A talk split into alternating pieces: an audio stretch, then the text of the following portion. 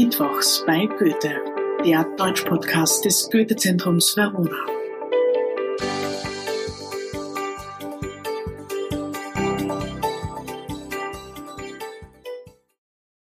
Hallo und herzlich willkommen zur zweiten Folge der vierten Staffel Mittwochs bei Goethe. Heute geht es um ein Juwel der deutschen Filmgeschichte, Florian Henkel von Donners Marx, Das Leben der anderen der einige Preise abgestaubt hat, darunter auch den Oscar als bester fremdsprachiger Film im Jahr 2007. Dieser Film ist also schon etwas älter, aber sowohl thematisch als auch filmisch noch immer hochaktuell. Es ist die Geschichte eines Helden, obwohl es keine klassische Heldensage ist. Und wir sehen uns an, warum das so ist. Nach einer kurzen Inhaltsbesprechung werde ich mich mit den drei Hauptfiguren speziell auseinandersetzen und diese charakterisieren. Und es wird sich die Frage stellen, wer ist der Held und wer ist das Opfer der Umstände? Der Film spielt in der Zeit der DDR, der Deutschen Demokratischen Republik, die von Kriegsende 1945 bis zum Fall der Berliner Mauer 1989 existierte. Deutschland war damals in Westdeutschland, also die BRD, und in Ostdeutschland, also die DDR, geteilt. Die Deutsche Demokratische Republik war ein politisches System, das sich den Idealen des Sozialismus basierend auf dem Kommunismus der Sowjetunion verschrieben hatte. Eine neue Gesellschaftsordnung wurde etabliert, die mit Hilfe von Überwachung durchgesetzt werden musste. Ideale waren Arbeiterschaft, Sozialismus und Gehorsam gegenüber der kommunistischen Partei. Das politische Organ, das diese Überwachung durchsetzen sollte, war die sogenannte Stasi, eine Abkürzung für Staatssicherheit. Die Stasi überwachte damals alles und jeden, der verdächtig werden konnte. Es ist also ein Überwachungsstaat, in dem die Nachbarn voreinander Angst hatten, weil man nie sicher sein konnte, wer ein Agent der Stasi war. Besonders Intellektuelle und Künstlerinnen wurden vertrieben oder streng überwacht. Die Bevölkerung war Restriktionen in allen Lebensbereichen unterworfen, die vom Konsum von Essen bis hin zur Fernsehunterhaltung reichte. In dieser Zeit nun ist die Handlung des Films angesiedelt, genauer gesagt im Jahr 1986. Die Zuseherin taucht gemeinsam mit dem Stasi-Mitarbeiter Gerd Wiesler in die Geschichte ein. Er ist ein zuverlässiger Mitarbeiter, der regelmäßig Verhöre durchführt, von der Sache der Partei überzeugt ist und auch an der Stasi-Hochschule unterrichtet. Eines Tages wird ihm ein Fall übertragen. Er soll den Künstler Georg Dreimann bespitzeln. Dieser ist Theaterautor und hat eine Liebesbeziehung mit der Schauspielerin Christa Maria Sieland. Professor Anton Grubitz, Gerds Vorgesetzter, hofft auf eine Beförderung, wenn sie etwas über illegale Aktivitäten von Georg Dreimann herausfinden. Dreimann schreibt aber eigentlich regimetreue und sehr unkritische Theaterstücke. Seine Überwachung hat einen anderen Grund. Der Kulturminister Bruno Hempf hat nämlich ein Verhältnis mit Christa Maria, die aber mit Dreimann zusammen ist. Hempf möchte nun, dass Dreimann aus dem Weg geräumt wird. Pflichtbewusst beginnt Gerd Wiesler mit der Überwachung. Man wird Zeuge seiner akribischen Vorbereitung. Minutiös notiert er alles, was er hört. Georg Dreimanns Wohnung ist verwanzt, also überall sind Abhörgeräte. Dieser ahnt davon allerdings nichts. Es kommt aber alles anders als geplant, denn Gerd beginnt an seiner Aufgabe zu zweifeln. Was er während seiner Überwachungsschichten hört, sind Gespräche über das Leben und über Freundschaft, Liebe und Zuneigung und das wahre Wesen der Kunst. Er beginnt, den Künstler zu verstehen und sich mit ihm verbunden zu fühlen. Dann aber passiert etwas Folgenschweres. Als ein guter Freund Georg Selbstmord begeht, beschließt dieser, sein gemütliches Leben aufzugeben und einen Artikel über Selbstmörder in der DDR zu verfassen. Dieser Artikel soll über die Grenze zur BRD geschmuggelt werden, was auch passiert. Die Stasi bekommt davon aber natürlich Wind und versucht herauszufinden, wer den Artikel geschrieben hat. Gerd weiß es, weil er Georg ja überwacht, aber er will Georg nicht verraten. Deshalb notiert er falsche Tatsachen in seinen Bericht. Angeblich geht es bei allem um ein neues Theaterstück, das Georg schreiben will. Das Corpus Delicti in diesem Fall wird eine Reiseschreibmaschine. Der Journalist, der den Artikel aus der DDR schmuggeln soll, schenkt sie Georg, damit er ihn auf diesem Gerät schreiben kann. Dazu muss man wissen, dass eine Schreibmaschine eine Art Fußabdruck hat und man anhand der Buchstaben erkennen kann, welches Modell das ist. Diese jedoch ist nicht registriert, so dass die Stasi im Dunkeln tappt und die richtige Schreibmaschine zu dem Manuskript des Artikels nicht finden kann. Bis sie eines Tages Christa Maria verhaften, die den Stasi-Offizieren verrät, wo Georg die Schreibmaschine versteckt hält. Gerd aber, der alles mithört, ist schneller. Er fährt sofort in Georgs Wohnung und nimmt die Reiseschreibmaschine sowie die erste Fassung des Manuskripts an sich, so dass sie von den Stasi-Mitarbeitern nicht gefunden werden kann. Anton Grubitz, also Gerds Vorgesetzter, ahnt, dass Gerd die Maschine in Sicherheit gebracht hat, kann aber nichts beweisen. Deshalb wird Gerd nur degradiert und hat, hätte für den Rest seines Berufslebens Briefe öffnen müssen. Aber es kommt anders, denn die Mauer fällt.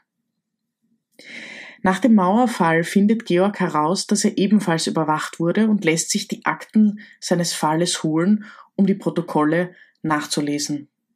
Das konnte man damals machen, als Bürger, Bürgerin, ähm, noch einmal hingehen in diese Archive und die Protokolle ansehen. Dabei findet er heraus, dass Gerd ihn gedeckt und ihn nicht verraten hat. Gerd hat immer mit seiner Dienstnummer HGW XX7 unterzeichnet, also HGW 207. Georg schreibt daraufhin ein neues Buch über diesen Fall und schreibt in die Widmung für HGW 207 in Dankbarkeit. Gerd findet das Buch in einer Buchhandlung, sieht die Widmung und kauft es. Die beiden Männer begegnen sich aber nie wieder. Es gibt eine Fülle an Motiven in diesem Film, aber was dieses Werk so stark macht, sind vor allem die Hauptfiguren. Alle grandios dargestellt von Ulrich Mühe, der Gerd spielt, Sebastian Koch, der Georg Dreimann spielt und Martina Gedeck, die Christa Maria verkörpert. Diese Figuren und ihre Handlungsmotivationen zu entschlüsseln, ist gewinnbringend und führt zum Kern des Films. Wir beginnen mit Georg Dreimann. Er ist ein berühmter Theaterautor, der seinen Ruhm genießt. Er ist mit der schönsten Schauspielerin zusammen und sehr selbstbewusst in seinem Beruf. Aber er hat sich auch arrangiert. Er schreibt das, was das Regime will und wird dafür in Ruhe gelassen. So weit, so gut. Ein Sinneswandel tritt erst ein, als ein befreundeter Regisseur aufgrund seines Berufsverbots Selbstmord begeht. Ein anderer Freund wirft Georg vor, dass er nicht eindeutig Stellung bezieht.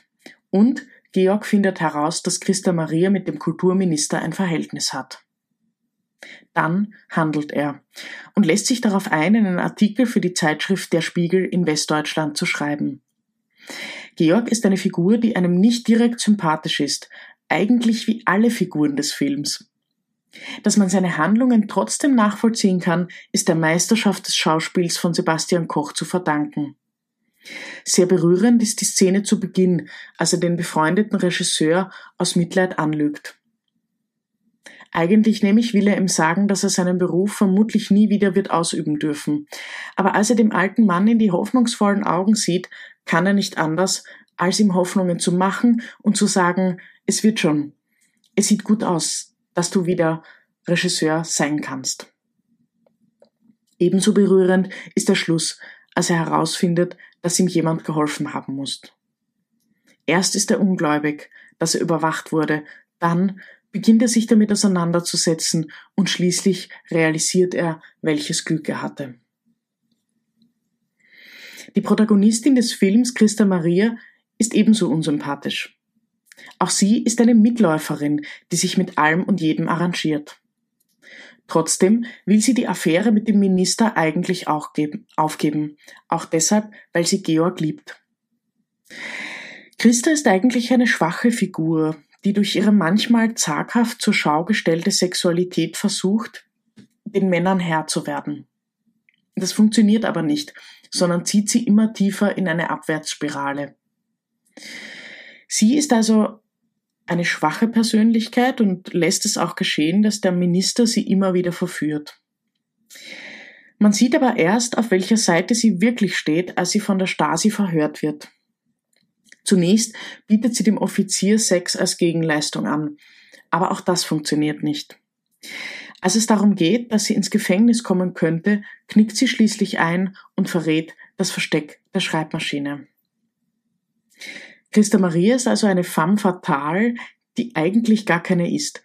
Sie versucht durch ihre Sexualität die Aufmerksamkeit und auch die Macht über die Männer zu erlangen, aber sie ist selbst erstens nicht selbstbewusst genug und zweitens schafft sie es nie, diese Machtverhältnisse umzudrehen. Als sie nach dem Verrat des Verstecks freikommt, geht sie zu Georg nach Hause. Dort nimmt sie gleich eine Dusche und weicht seinen Fragen danach, wo sie gewesen ist, geschickt aus. Dann läutet es an der Türe. Es sind die Stasi-Mitarbeiter, die die Wohnung durchsuchen. Natürlich wissen sie, dass die Maschine unter der Türschwelle versteckt ist. Georg steht hinter dem Mitarbeiter Christa im Bademantel an der Schwelle zum Badezimmer. Die beiden blicken einander in die Augen und er weiß ganz genau, dass sie ihn verraten hat. Sie versucht noch über der Situation zu stehen, aber in einer Sekunde verändert sich ihr Gesichtsausdruck und der Zuseher weiß, sie gibt auf. Sie weiß, dass sie den Mann, den sie eigentlich liebt, verraten hat. Die Stasi weiß auch, dass sie tablettenabhängig ist und hat sie damit in der Hand. Für Christa also gibt es keinen Ausweg. Sie läuft im Bademantel auf die Straße und läuft dort vor ein Auto. Sie stirbt in Gerds Armen, der ihr zu Hilfe kommen will. Georg kommt gleich danach und nimmt sie in die Arme. Er sagt mehrmals, dass es ihm leid tut, dass sie sein Geheimnis bewahren und für ihn mit ihrer Scham sterben musste. Sie ist also ein Opfer der Umstände. Der dritte im Bunde ist Gerd, und hier sind wir bei unserem Helden der Geschichte angekommen. Gerd vollzieht die Wandlung vom pflichtbewussten Mitarbeiter zum Regimegegner. Er rettet Georg vor den Konsequenzen seiner Handlung. Warum? Schon bald merkt man, dass Gerd Georg um sein Leben beneidet. Georg ist erfolgreich, hat eine Frau an seiner Seite und Freunde, mit denen er eines Abends seinen Geburtstag feiert. Gerd hört auch mit, als Georg mit Christa schläft, wie die beiden Zärtlichkeiten und Küsse austauschen. Und gleich in der nächsten Szene hat Gerd sich zum ersten Mal eine Prostituierte nach Hause bestellt. Alles geht sehr schnell, ohne Gefühle, ohne Leidenschaft, die er gerade eben durch die Kopfhörer mit angehört hat. Er bittet die Dame noch ein wenig länger bei ihm in seiner kargen und schmucklosen Wohnung zu bleiben. Sie aber lehnt ab, weil sie schon zum nächsten Termin muss. Er bleibt alleine zurück, mit dem Gefühl, dass ihm alles fehlt. Eine sehr gelungene Szene ist auch, als Gerd in den Lift steigt und ein Ball zu ihm hineinrollt. Dahinter läuft ein kleiner Junge zu ihm in den Lift. Als sie losfahren, fragt der kleine Gerd, bist du eigentlich bei der Stasi? Mein Papa sagt, du bist bei der Stasi. Gerd antwortet darauf, aha, und wie heißt dein... Aber plötzlich hält er inne, sieht den kleinen Jungen mit dem Ball, der ihn neugierig durch seine Kinderaugen mustert und entscheidet, dass er ihm nichts antun möchte. Deshalb fragt er ihn, wie sein Ball heißt. Der Junge schüttelt den Kopf und meint nur, ob er nicht wisse, dass Bälle keinen Namen hätten. Gerd wird zum Helden der Geschichte. Als er am Schluss das Buch von Georg kauft, fragt ihn der Buchhändler, soll ich es als Geschenk verpacken? Und er antwortet, nein, das ist für mich. Und ja, es ist tatsächlich nur für ihn und ihm gewidmet. Wir wissen das.